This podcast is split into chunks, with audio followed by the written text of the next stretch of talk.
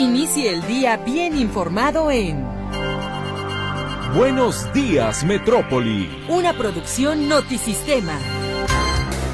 Una emisión simultánea de Radio Metrópoli en el 1150 de amplitud modulada. Y la buena onda en 101.9 de frecuencia modulada. Ambas con estudios y oficinas en Avenida México 3150, Fraccionamiento Monraz, en Guadalajara, Jalisco, México. Buenos días, Metrópoli.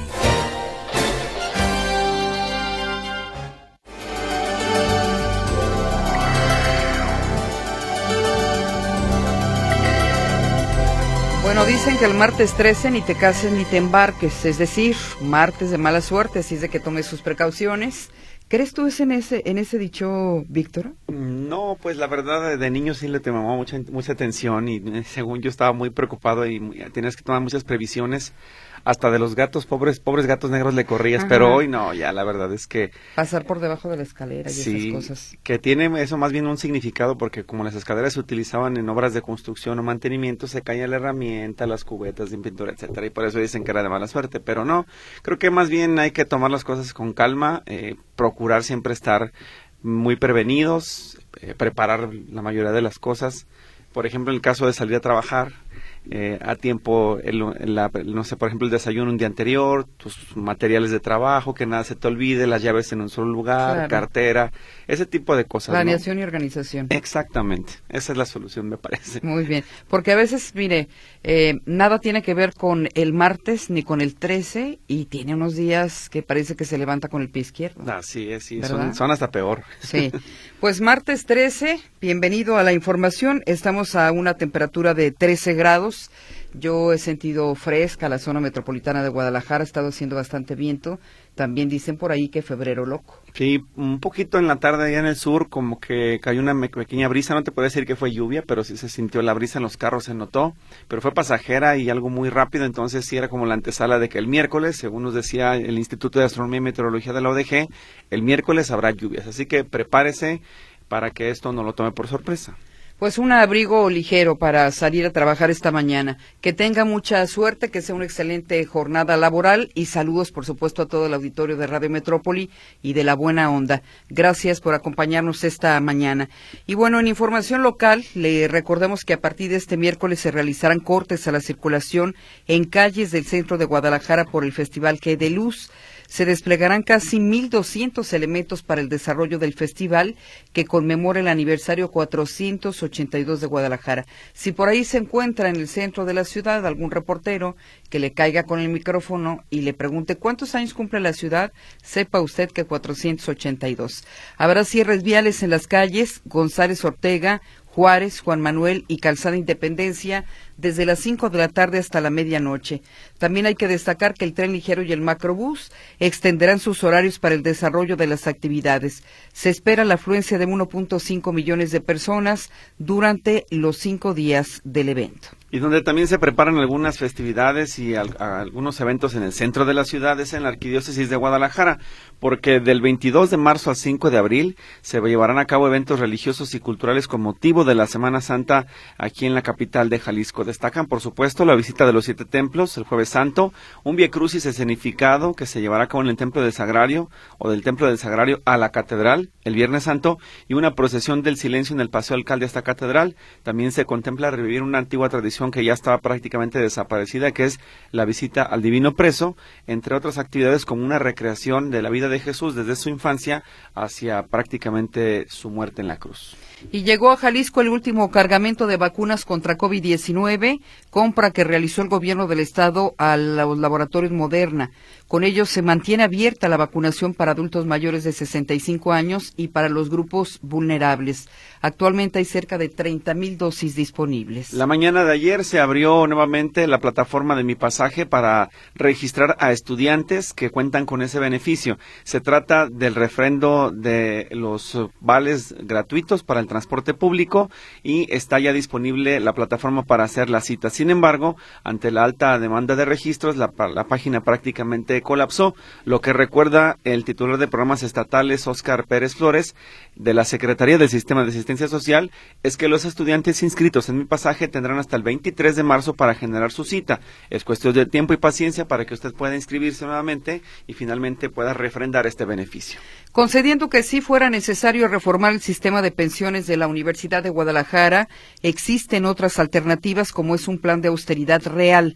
Esto fue lo que sentenció el académico del CUSEA e integrante del Centro de Reflexión Universitaria Pablo eh, Pablo Sandoval. Él mencionó que la Universidad de Guadalajara tiene una burocracia dorada, una burocracia ostentosa que gana salarios estratosféricos y que tiene prestaciones muy elevadas. Esto lo compara con la precariedad y la falta de oportunidades para profesores que le dan el soporte a las funciones sustantivas de la universidad, entre ellos más del 60% de los llamados profesores de asignatura. Pablo Sandoval considera que las declaraciones del rector Ricardo Villanueva sobre la reforma de pensiones han sido contradictorias, porque en un mes pasó de ser el mejor sistema a inviable en 12 años exige explicaciones y rendición de cuentas. Menciona que el sistema de pensiones de la Universidad de Guadalajara se convirtió de una caja de cristal en una caja negra. Y en más información, pero esta de política, la coalición conformada por los partidos Hagamos, Futuro, Morena, Pete y Verde Ecologista impugnaron la resolución del Tribunal Electoral Estatal que tambalea la candidatura de Pedro Kumamoto en Zapopan. Informan que hicieron ajustes para que la candidatura pueda sostenerse, pero afectando la distribución en las alcaldías. Esto sucede luego de que el Tribunal Electoral, como usted recordará, emitió unas medidas en las que se explica que deben distribuirse las candidaturas entre hombres y mujeres en el caso de esta coalición. Pues bienvenido a la información. Les saludamos todo el equipo de la Estación de las Noticias. Guillermo Cortés Villavicencio y Luis Ángel Carranza son los editores de los noticieros cada hora en la hora. Saúl Martínez nos acompaña desde muy temprano en los controles técnicos. Lourdes Torres atiende sus mensajes en las líneas telefónicas, las cuales usted ya conoce muy bien. 38 13 15 15, 38 13 14 21. Y frente a estos micrófonos, sus servidores Víctor Monterrentería y Griselda Torres Zambrano. Comenzamos con la efeméride musical que nos presenta Mercedes Altamirano cuando son las seis de la mañana con doce minutos.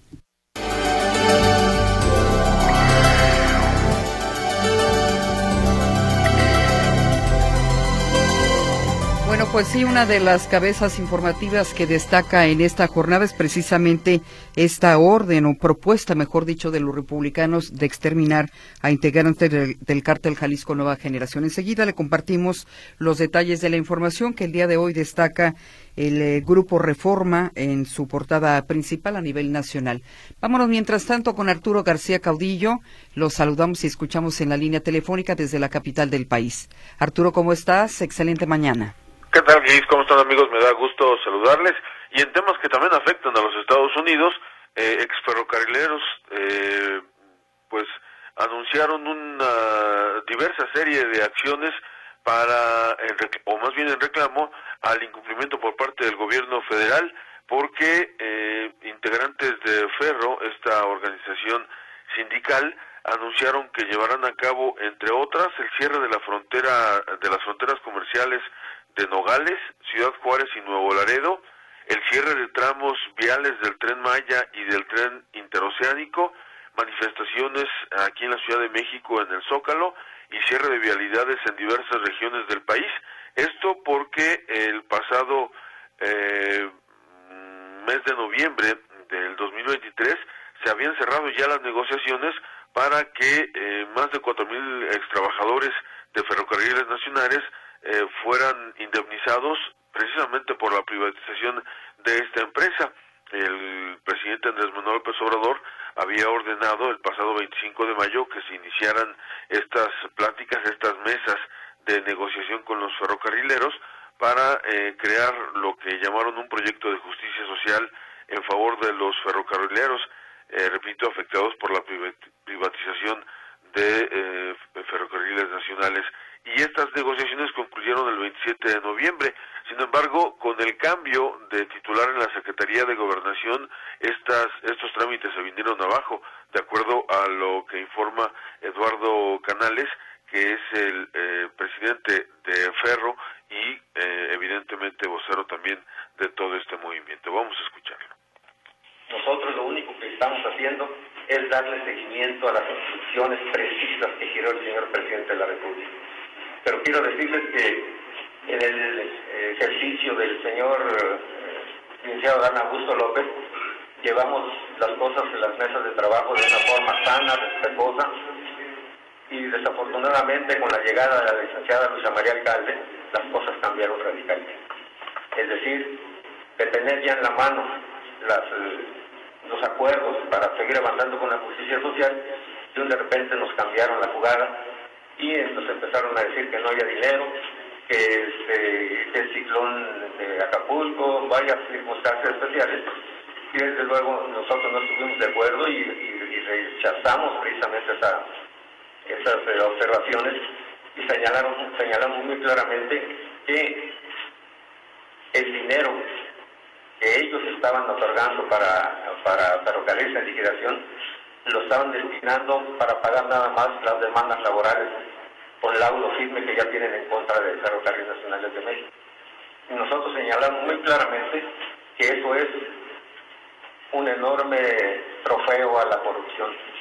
Pues ahí está justamente el líder de este eh, sindicato ferrocarrilero y repito, estas acciones no, no dijeron exactamente cuándo, pero sí a partir de cuándo, es decir, a partir del día de hoy, con el cierre de fronteras comerciales de Nogales, Ciudad Juárez y Nuevo Laredo, quizás lo hagan por sorpresa más adelante, el cierre de tramos viales del tren Maya y del tren interoceánico, manifestaciones en el Zócalo de la Ciudad de México y cierre de vialidades en diversas regiones del país. Así es que, eh, pues esta jornada de lucha comienza el día de hoy debido al incumplimiento por parte de la Administración Federal, aunque incluso ellos decían que eh, pues no descartan que el presidente de la República ni siquiera esté enterado y que eh, mediante este señalamiento y estas acciones pues evidentemente tendrá que enterarse. Mi reporte. Buenos días. Gracias, Arturo. Muy buenos días. Ahí está la información de Arturo García Caudillo, a la cual, por supuesto, le daremos eh, seguimiento por las afectaciones y además a ver si hay algún acercamiento para que se resuelva el problema. Cambiando de tema, legisladores republicanos en el Senado y en la Cámara Baja de Estados Unidos presentaron una nueva propuesta de ley que de aprobarse obligaría al Departamento de la Defensa a diseñar un plan para asesinar o capturar a integrantes de la cúpula del cártel Jalisco Nueva Generación denominada Iniciativa para Neutralizar al Cártel Jalisco, la propuesta de ley está aún lejos de ser aprobada, pero refleja la creciente utilización de soluciones extremas por parte de miembros del Partido Republicano en el Capitolio para lidiar con los grupos del narcotráfico mexicanos. Textualmente, el documento menciona que las fuerzas militares de Estados Unidos deben estar listas para enfrentar y eliminar al cártel Jalisco Nueva Generación en caso de que se determine que el mejor curso de acción es utilizar las Fuerzas Armadas de nuestro país. Esto fue lo que dijo el congresista republicano por Texas, Morgan Luther, al presentar precisamente la propuesta de ley. De acuerdo con la iniciativa de apenas tres páginas de extensión, el secretario de la Defensa de Estados Unidos estaría obligado a presentar un informe cada tres meses ante el Capitolio sobre los planes y estrategias para asesinar o capturar a los líderes del cártel Jalisco Nueva Generación, a quien el congresista Lutrell calificó como el cártel más violento de México. Presentada la semana pasada también por el senador republicano por Arkansas, Tom Cotton, la iniciativa evita hablar de cualquier tipo de colaboración con el gobierno federal mexicano en torno a una potencial acción para asesinar a los eh, integrantes, a los líderes del cártel Jalisco, lo que podría significar asesinatos extraterritoriales. Es decir, no hay planes de un proyecto de colaboración entre México y Estados Unidos, sino que tienen muy claro que tiene que ser el gobierno de Estados Unidos el que emprenda esta casa de integrantes del cártel. Y es que el problema no es menor porque, por ejemplo, en Michoacán, a 40 días de haberse creado el eh, reciente grupo antibombas del Estado, ya se han desactivado en esa entidad 332 artefactos explosivos, en promedio 8 al día, principalmente en zonas controladas por el cártel Jalisco Nueva Generación, a quien por supuesto en Estados Unidos ya se considera como un grupo terrorista. De acuerdo con informes del director del Escuadrón y capitán segundo de Infantería Carlos Roberto Gómez Ruiz, los eh, oficiales que participan en este escuadrón antibomba se han enfrentado a diferentes tipos de artefactos explosivos, algunos activados por las víctimas, otros de mando y control a distancia, otros que son lanzados por drones, algunos que son tipo granadas y diferentes artefactos explosivos improvisados, de acuerdo a lo que se ha detectado por este equipo especializado. Según la información proporcionada por las autoridades de aquel estado, 311 de los explosivos fueron desactivados en el municipio de Sicuirán, en una región bajo el control del cártel Jalisco Nueva Generación, en el que a inicios de año se desmanteló un narcotaller de bombas, el más grande del país. También en Moreles se detectaron nueve bombas y otras ocho en el municipio de Gabriel Zamora, de las cuales seis estaban en la comunidad de Charapendo y dos en Lombardía. En Zitácuaro se neutralizó una bomba más, al igual que en la localidad de San Simón, en el municipio de Ixtlán, mientras que en Capire, Mujica, se localizaron dos artefactos explosivos. El empresario Carlos Slim negó el día de ayer que el gobierno federal haya beneficiado a sus empresas, pues incluso señaló que sigue sin poder ofrecer televisión de paga y que Pemex perdón, Telmex en este caso ni siquiera es negocio. En una conferencia de prensa que duró por lo menos cuatro horas, cuestionó que el ejército participe en varios sectores. Destacó que el país tendrá por primera vez una presidenta y dijo que sin duda alguna abordará sus diferencias con el presidente Andrés Manuel López Obrador al concluir el sexenio.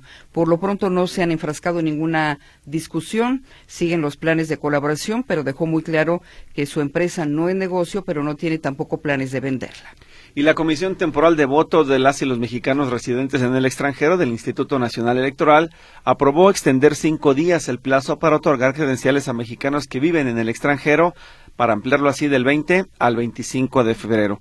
Por unanimidad se determinó enviar a la Comisión del Registro Federal de Electores el proyecto de acuerdo de modificación de los lineamientos para la conformación de la lista nominal del electorado en el extranjero para los procesos electorales federales y locales del periodo 2023-2024 y así extender este plazo.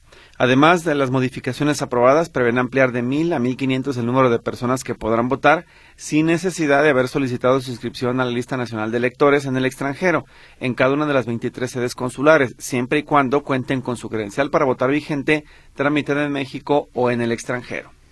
Y sobre el tren Maya, en un futuro el transporte de mercancías será el que sostenga la operación del tren Maya y subsidie el servicio a pasajeros. Así lo expresó el director general del Tren Maya, Óscar David Lozano Águila, quien admitió que el proyecto será rentable hasta que esté en marcha la segunda etapa, es decir, el servicio de carga. Destacó que el tren también requiere instalaciones para el transporte de mercancías como terminales multimodales y patios de operaciones de eh, ferrocarril, sobre todo porque se va a conectar con el corredor interoceánico del istmo de Tehuantepec. Y en otras noticias, Pemex Transformación Industrial dio a conocer que no fue uno, sino dos los incidentes ocurridos en la refinería Miguel Hidalgo de Tula. Uno fue la liberación espontánea de vapor de alta presión de una válvula en revisión, así como una explosión en una planta anexa allá en Hidalgo. El saldo, cuatro lesionados. Tras la alerta de explosión que se dio en la refinería y la movilización de cuerpos de rescate y de seguridad, se informó que se registró una liberación de vapor de alta presión de una válvula automática la cual se encontraba en proceso de revisión y que forma parte de la planta hidrodesulfuradora de diésel del sistema H pilas. Se indicó que la turbina de vapor que alimentaba esta válvula estaba desacoplada y al terminar su función falló, por lo que los trabajadores procedieron a revisarla y posteriormente se alejaron. En ese momento la válvula se abrió intempestivamente, liberando vapor de agua y además con la alta presión se rompió en pedazos, lesionando a los trabajadores. Y luego de 191 réplicas que se registraron tras el sismo de magnitud 4.8 grados que sacudió el día de ayer a Mexicali y que provocó la suspensión de clases, la gobernadora de Baja California, Marina del Pilar Ávila Olmedo, informó que el municipio se encuentra en alerta amarilla. Alrededor de las 0 eh, horas con 36 minutos de ayer lunes, el temblor con epicentro en el centro de California se percibió en Mexicali y con menor intensidad en los municipios de Tijuana y de Tecate. El Instituto Nacional de Acceso a la Información ordenó a la Presidencia de la República transparentar el nombramiento del titular del INAPAM. Luego de que la oficina de la presidencia de la República dijo no contar con documentos que pudieran sustentar el nombramiento de este funcionario. El INAI ordenó a esa área de la presidencia entregar la información sobre el documento mediante el cual el presidente López Obrador se decide a designar al nuevo director del INAPAM. Se instruyó también llevar a cabo una búsqueda exhaustiva de la expresión documental que se dé cuenta, en donde se dé cuenta del nombramiento de esta persona titular del INAPAM en todas las unidades administrativas que resulten competentes, dentro de las que no podrá omitirse ni a la Secretaría Particular del Presidente ni a la Coordinación General de Política y Gobierno. Para el eh, presidente del INAI, Adrián Alcalá Méndez, es inadmisible que la oficina de la presidencia de la República no cuente con algún documento que funde y motive el nombramiento de una persona titular de un organismo descentralizado como es el INAPAM. Y bueno, ya le hemos eh, compartido la información que tiene que ver con esta candidatura de Pedro Kumamoto. La coalición Juntos Sigamos Haciendo Historia en Jalisco, integrada por Morena, por el PT, Partido Verde y los locales Hagamos y Futuro modificarán su convenio de candidaturas a presidencias municipales luego de la resolución del Tribunal Electoral para que cambie la designación para favorecer la paridad de género. Con esto la aspiración de Pedro Kumamoto, conocido por haber sido el primer diputado independiente del país, a la alcaldía de Zapopan podría caer, situación que en rueda de prensa la coalición señaló como clara muestra de parcialidad de las autoridades electorales estatales y la injerencia de Movimiento Ciudadano, así como del gobernador Enrique Alfaro. Le invitamos a que permanezca con nosotros porque el día de hoy a las 7:15 de la mañana tendremos una entrevista con Pedro Kumamoto. Estaremos hablando de su situación y de su aspiración a la alcaldía de Zapopan y a las 8 de la mañana con 30 minutos tendremos otra conversación, otra entrevista con la titular del Instituto Electoral y de Participación Ciudadana, Paula García. Así es de que le prometemos eh, contenido interesante, un par de entrevistas oportunas, importantes, coyunturales y ojalá que usted participe en ambas, en ambas conversaciones. Por lo pronto le invitamos a que escuche también el bloque de información internacional. Es la sección que todos los días nos prepara nuestro compañero Carlos Flores. En Buenos Días, Metrópoli. Información internacional. El presidente de Rusia, Vladimir Putin, felicitó a su homólogo salvadoreño Nayib Bukele por su triunfo en las elecciones presidenciales del pasado 4 de febrero, informó el Ministerio ruso de Exteriores. En una carta enviada al mandatario reelegido del país centroamericano, Putin destacó que las relaciones entre ambas naciones han sido tradicionalmente amistosas y confió en que el trabajo de Bukele como jefe de Estado siga contribuyendo al desarrollo de la cooperación ruso-salvadoreña en diversos ámbitos. La reelección de Bukele fue oficializada el pasado viernes por el Tribunal Supremo Electoral del Salvador con más del 82% de los votos tras un recuento manual de las actas no transmitidas debido a fallos registrados en el primer escrutinio.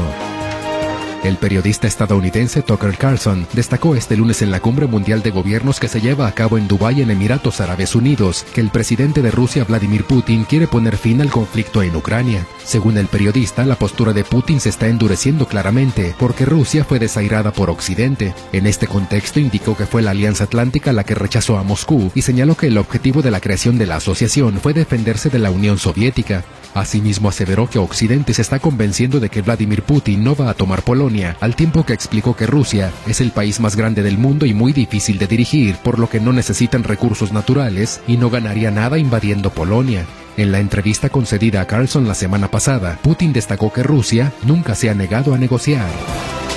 De ganar las próximas elecciones presidenciales en Estados Unidos, Donald Trump querrá movilizar a los agentes del Servicio de Inmigración y Control de Aduanas, el FBI, la Administración de Control de Drogas, fiscales federales, la Guardia Nacional e incluso agentes del orden estatales y locales para efectuar las deportaciones de migrantes indocumentados, comentó a Axios una fuente familiarizada con el asunto. Las deportaciones por vía rápida actualmente aplicadas a quienes fueron aprendidos cerca de la frontera que cruzaron se ampliarían a cualquier persona que ingresó en el país ilegalmente y no pudo demostrar que había vivido en Estados Unidos durante más de dos años. Durante un evento de campaña el mes pasado, Trump declaró que los migrantes indocumentados están envenenando la sangre del país. Si bien las ambiciones del aspirante a la presidencia de Estados Unidos para acabar con la inmigración no parecen desvanecerse, no queda claro si podría llevar a cabo su plan. Además, ahora Trump enfrentaría también la oposición de los estados demócratas y grupos bien organizados de defensores de los derechos de los latinos. Además, el plan de Trump supone enormes costos humanos para las familias las economías de las comunidades locales y empresas que contratan a indocumentados para generar ingresos utilizando mano de obra barata.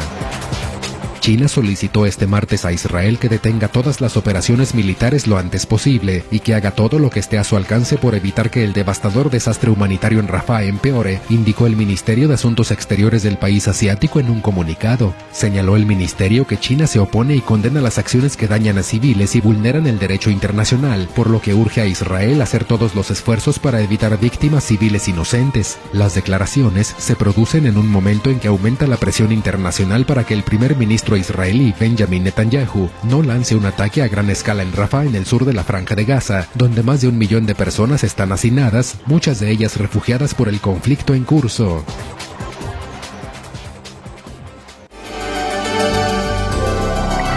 Una disculpa por mi descuido porque mencioné eh, a Paula Ramírez, ella es presidenta del Instituto Electoral y de Participación Ciudadana, la mencionó como García. Una disculpa, ella es Paula Ramírez y la tendremos a las 8.30 de la mañana. Por lo pronto, 6.42, comenzamos con la información local. Está listo en la línea telefónica José Luis Escamilla. Excelente martes, José Luis, escuchamos tu reporte. Adelante. Gracias, eh, Gris. Víctor, ¿cómo están? Buenos días. Un saludo para ustedes y para todo el auditorio. Bueno, comentarles que en las últimas 24 horas, es decir, de las 8 de la mañana de ayer a las 8 de la mañana de hoy, se han registrado en total siete homicidios en la zona metropolitana de Guadalajara. Fueron cinco durante el día, eh, dos durante la eh, noche o madrugada, uno de ellos de una mujer, los otros seis de hombres. Eh, y bueno, sin duda es una cifra elevada. Les daré detalle de cada uno de esos homicidios en mi siguiente reporte. En este en particular platicarles sobre un tema que también debe ser preocupante. La noche del, eh, la tarde del viernes pasado, un elemento de la policía de Guadalajara que estaba franco, estaba en su día de descanso, José Juan Corona, fue privado de la libertad allá para la zona del barrio de Analco, Magnolia y Gómez Farías, para que lado es donde él fue privado de la libertad, incluso entiendo que se lo llevaron lesionado de bala. Nada se supo sobre su paradero hasta el día sábado. El sábado por la mañana él fue localizado sin vida en un parque de la colonia Tabachines, un elemento de la policía de Guadalajara que, como les digo, se encontraba franco, pero era un elemento activo de esa comisaría. Lo que llama poderosamente la atención, compañeros, es que el día, de, el día domingo por la mañana en el municipio de Tlajomulco de Zúñiga fue localizado en el clúster 13 de fraccionamiento Hacienda Santa Fe un automóvil Honda en color tinto que estaba abandonado. Esto fue el domingo. Bueno, cuando fue localizado, cuando fue abierta la cajuela, fue encontrado un cadáver identificado posteriormente como José Juan Corona, el mismo nombre del policía asesinado el sábado, y es que era su hijo. Este hombre encontrado en este vehículo era su hijo, un hombre que según tengo entendido también estuvo trabajando algún tiempo como policía incluso del Estado, estuvo en Zapopan, fue dado de baja, luego fue policía del Estado, tenía algunos antecedentes penales después de haber dejado la policía municipal y finalmente fue localizado sin vida el día domingo adentro de este vehículo, en la cajuela de este vehículo, en el fraccionamiento Santa Fe de Tlajomulco de Zúñiga. Así que ahora las autoridades tienen que investigar dos homicidios, el del papá, que como les digo era todavía policía en activo y de quien según se ha dicho era un elemento intachable, aparentemente no tenía ningún tipo de problema o de irregularidad y que desconocen porque habría sido privado de la libertad, y este otro policía o, ex policía, su hijo, que fue localizado sin vida allá en Tlajomulco de Zúñiga. Así las cosas en torno a este doble homicidio ocurrido en los últimos días y que como les digo tienen relación entre sí. Mi reporte compañeros, buenos días. Bien, pues desafortunada circunstancia, José Luis, eh, lamentables hechos que involucran a estos oficiales. Muy amable, José Luis Escamilla, con tu reporte. Vamos a la otra línea telefónica. Héctor Escamilla nos tiene más noticias. Adelante, te escuchamos, Héctor. ¿Qué tal, compañeros? Buenos días, un gusto saludarlos. Y bueno, comentar esta situación que está presentando, ya comentaban y anticipaban entrevistas con, eh, pues en este caso, eh, funcionarios y involucrados en este tema de la situación que se está presentando en el partido o la coalición del partido Morena, Hagamos, Futuro, Partido Verde y Partido del Trabajo, eh, después de la resolución, una sentencia del Tribunal Electoral del Poder Judicial del Estado, donde pues literalmente a esta coalición le dictan la plana de cómo tiene que ser la estructuración de las de las candidaturas a municipios, esto haciendo o respetando el tema de la paridad de género y la distribución de candidaturas. ¿Y por qué decimos que es interesante? Porque particularmente esta sentencia les dice a esta coalición cómo tienen que acomodar hombre-mujer, hombre-mujer, hombre-mujer en los municipios de mayor competitividad y mayor población. Una fórmula que ha sido sumamente compleja, criticada a partir de la reforma electoral que se llevó a cabo el año pasado, incluso se impugnó en la Suprema Corte, particularmente eh, cuando menos eh, tres de los partidos que están en esta coalición impugnaron esta reforma ante la Suprema Corte. La Suprema Corte no les dio la razón, la dejó, la dejó en firme esta, esta, esta reforma, pero que decir de, eh, de tres de estos partidos políticos de esta coalición afectaba la o, era para beneficiar a la otra fuerza política que con la que se compite, que en este caso Movimiento Ciudadano. Y bueno, lo que está presentando en esta ocasión es que lo que le está dictando es pues literalmente cómo tienen que ser las candidaturas. Y esto pone en riesgo una de las candidaturas de esta coalición, digamos, de mayor posibilidades, que es la de Pedro Kumamoto en el municipio de Zapopan. El día de ayer, Hamlet Almaguer, quien es vocero de, de esta coalición, pues hace el señalamiento que esta, esta resolución del tribunal va a ser impugnada. Eh, de hecho, anoche, en teoría, se, se debió haber ya presentado esta impugnación ante la sala Guadalajara del Tribunal Electoral del Poder Judicial Federal, dice no estar de acuerdo por esta sobreatribución que se estaría tomando eh, el tribunal local para definir cómo es que se tienen que distribuir las candidaturas dentro de una fuerza política. Escuchemos, eh, Víctor, si te parece lo que menciona Hamlet Almaguer, quien es vocero de este partido Morena.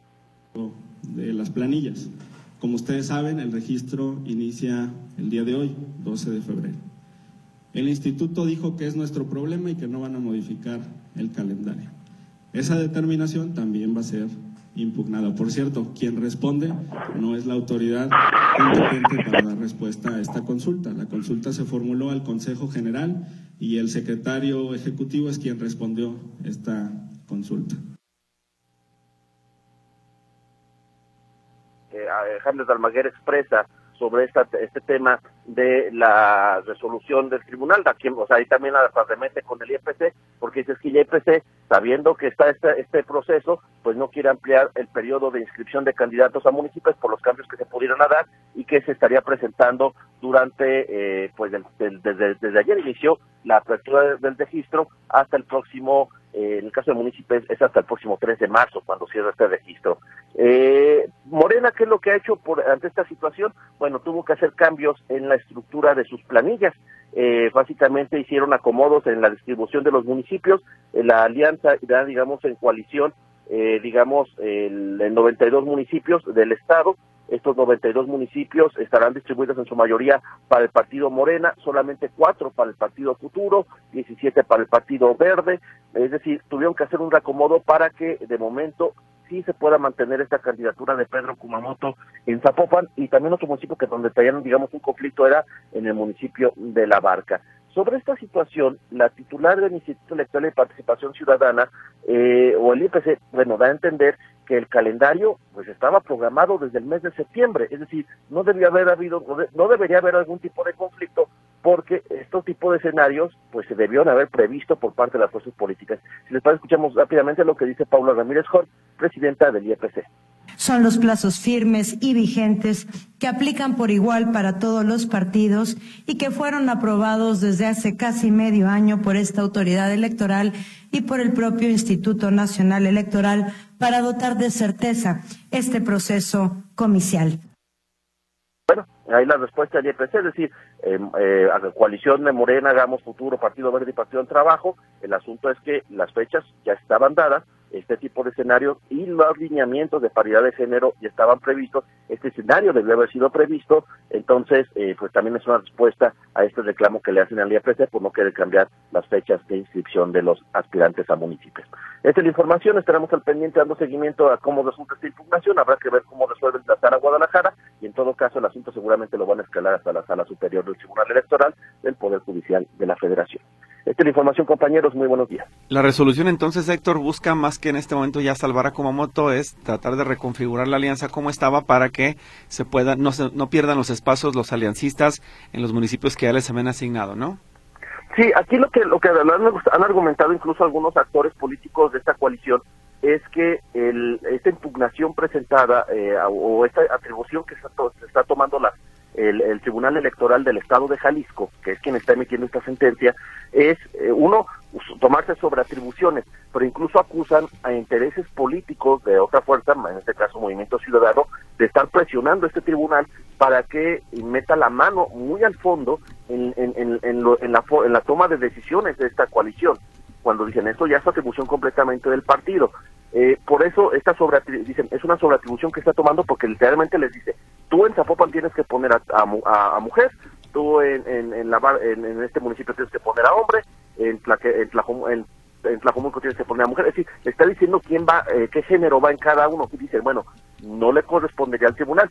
Lo que están argumentando las autoridades electorales es, pues que ellos como árbitros, eh, este lineamiento ya existía y se debió haber visto de esta manera desde un principio y eh, que este escenario incluso podía presentarse y tenía que considerarse también en el, en el tiempo de, eh, del proceso electoral, es decir, en los tiempos y en cómo se iban a estructurar los partidos. Entonces, eh, por ahí, bueno, dos posicionamientos, quien dice que, esto es irregular, la autoridad electoral que defiende esa actuación y bueno, finalmente el Tribunal Federal es uno el que va a definir quién tiene la razón. O sea, se complicaron de a gratis palabras menos, palabras más, pero sí, en efecto, así es, eh, se complica, y es, insisto, ahí lo que están argumentando el IEPC incluso es, este escenario debió haber sido previsto por esta coalición.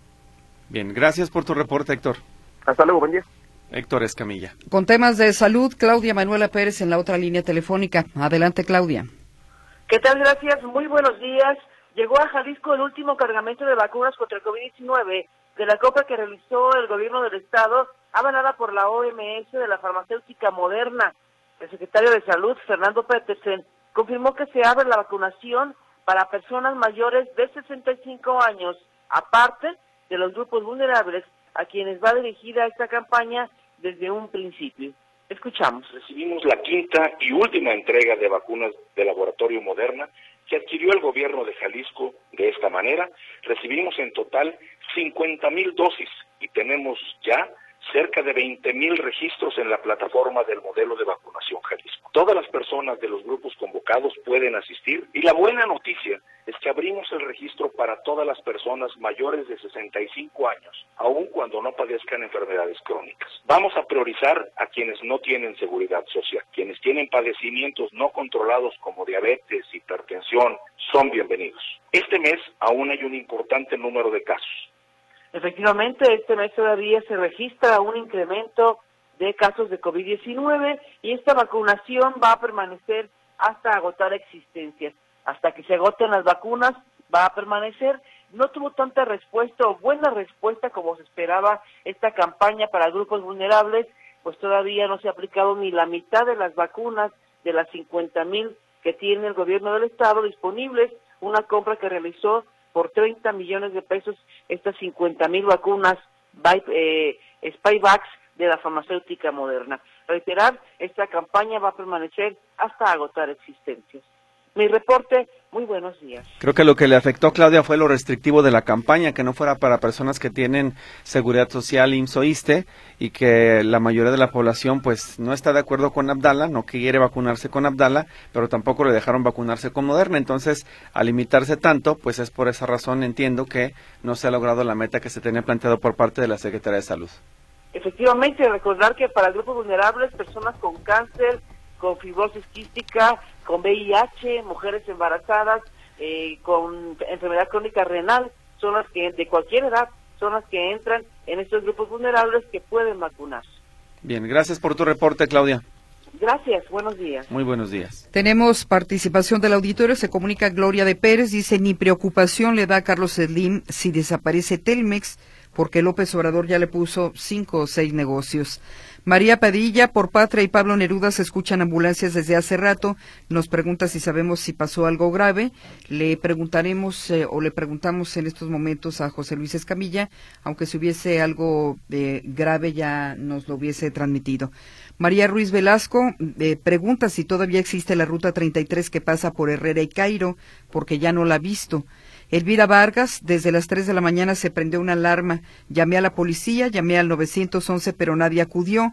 Esta alarma todavía sigue encendida. Así es de que se imaginan eh, que no pudimos dormir los vecinos por la calle Pablo Neruda, Villa Universitaria.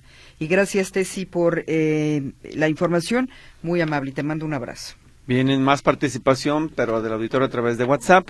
Acá nos eh, dice, los profesores de la UDG somos la esencia de la universidad y nos tienen con sueldos de muertos de hambre, pero ya sabemos que todo es porque la cúpula de la universidad, encabezada por el rector, Chicho de Sems y su séquito de rufianes saquean las arcas. Se fue Raúl, pero se quedó otro peor, dice el maestro Ricardo Martínez, quien nos deja así su comentario de lo que está ocurriendo con el tema de las pensiones.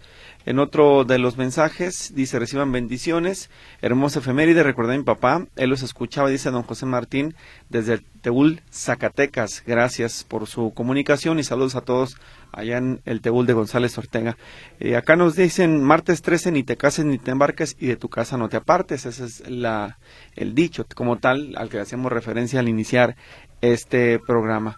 Y nos dicen o preguntan, don señor Inocencio, si ya se abrió la plataforma para las personas que queremos la tarjeta verde del pasaje. No. Si usted se refiere a nuevos ingresos, no es posible, solamente para los que ya están inscritos. Se comunica una persona del auditorio que nos deja su nombre, pero pide que no lo demos al aire. Eh, menciona que a una amiga le salieron dos bolitas en el seno le supuran estas bolitas, fue al Seguro Social y le dan cita hasta marzo, pero para mí esto urge. Pregunta si se sabe dónde le pueden hacer el examen de manera gratuita, si alguien del auditorio nos puede ayudar con este reporte. Sí parece una situación delicada. Marzo está a la vuelta de la esquina, pero son muchos días para una persona que, bueno, le acaban de detectar estas dos bolitas y que obviamente tiene la preocupación que pudiese ser otra cosa. Sí, el Instituto de Cancerología del Estado de Jalisco le puede ayudar para que le remitan a donde sea necesario. Debido a la gravedad de las lesiones, es importante que se atienda. No se espera que le atiendan en el IMSS tiene que ser directamente en cualquier área del sector salud. Tiene ese derecho. Jesús Mejía dice que la ruta 33 sí, efectivamente ya la quitaron, ya cambió en este caso de número y Antonio Martínez considera que el único éxito, éxito perdón, de la candidata del PAN PRI por España fue reunirse con Felipe Calderón. Menciona que Vargas Llosa no la recibió. Es eh, la participación esta mañana de Antonio Martínez. Bien, y para la persona que preguntaba el tema de, salud de su, de su, amiga, el Instituto de Cancerología está en Coronel Calderón 715 en la Colonia El Retiro. El teléfono de contacto para que pueda agendar cita 3336 580046 o 3336 580556. Dos extensiones, la 1008 y 1009. Seis de la mañana con 59 minutos. Le invitamos a continuación a escuchar el noticiero de las 7 de la mañana y regresamos a Buenos Días Metrópoli.